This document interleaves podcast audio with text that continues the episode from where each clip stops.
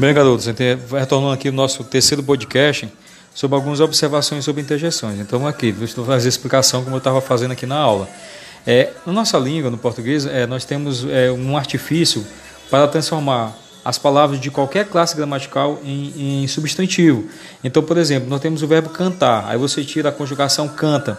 Você tira a conjugação canta, aí você, é, desculpe, pega o verbo cantar e coloca assim, o cantar colocou o artigo antes do verbo cantar, esse verbo deixa de ser verbo e passa a ser substantivo. Para a interjeição é um, é um, um sistema parecido. Por exemplo, você pega o verbo cantar e tira o R e fica canta. Aí você, você coloca canta e no final do verbo canta você coloca um ponto de exclamação. Você transformou aquele verbo canta, você transformou aquela conjugação em uma interjeição.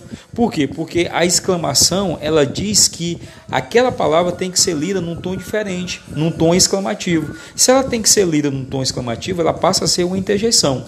Vamos fazer algumas observações. Ó, Existem interjeições onomatopaicas, ou seja, que procuram reproduzir o som provocado por algum fenômeno. Exemplo, o pum, o bumba, o catapimba, catrapos, os ais, o tibum.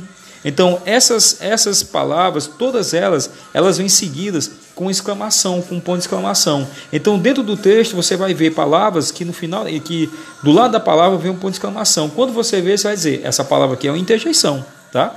porque vai demonstrar o ponto de exclamação. A segunda observação, as interjeições nada, nada mais são que frases implícitas. Assim, quando você lê ai, a palavra ai com ponto de exclamação, isso significa que eu tenho dor. Aí você fala a palavra socorro com ponto de exclamação, isso significa que eu estou pedindo ajuda. Aí você diz silêncio com ponto de exclamação no final, isso significa dizer que é que você tem que ficar quieto, as pessoas que estão naquele ambiente têm que ficar quietas. Então, essas interjeições, elas, elas, ficam, elas têm umas frases escondidas, implícitas né, é, é, nessas palavras, in, é, nessas expressões interjetivas, né? interjetiva ou então nas próprias interjeições. Por esse motivo, a interjeição em rigor, né, como falei aqui na hora da aula, ela não, ela não é para fazer parte das classes gramaticais. Então a gente classifica ela dentro das classes, eh, das classes gramaticais, porque a norma, a norma culta da, da língua, o pessoal da gramática normativa, assim determinou, tá bom? Então, locuções interjetivas. As locuções interjetivas é o conjunto de duas ou mais palavras com valor de interjeição. Exemplo, ora bolas. A palavra ora bolas, depois de bolas, vai ter um ponto de exclamação. E ali você vai identificar que é uma interjeição. A, a, a expressão cruz credo, também com, com exclamação no final, é uma locução interjetiva.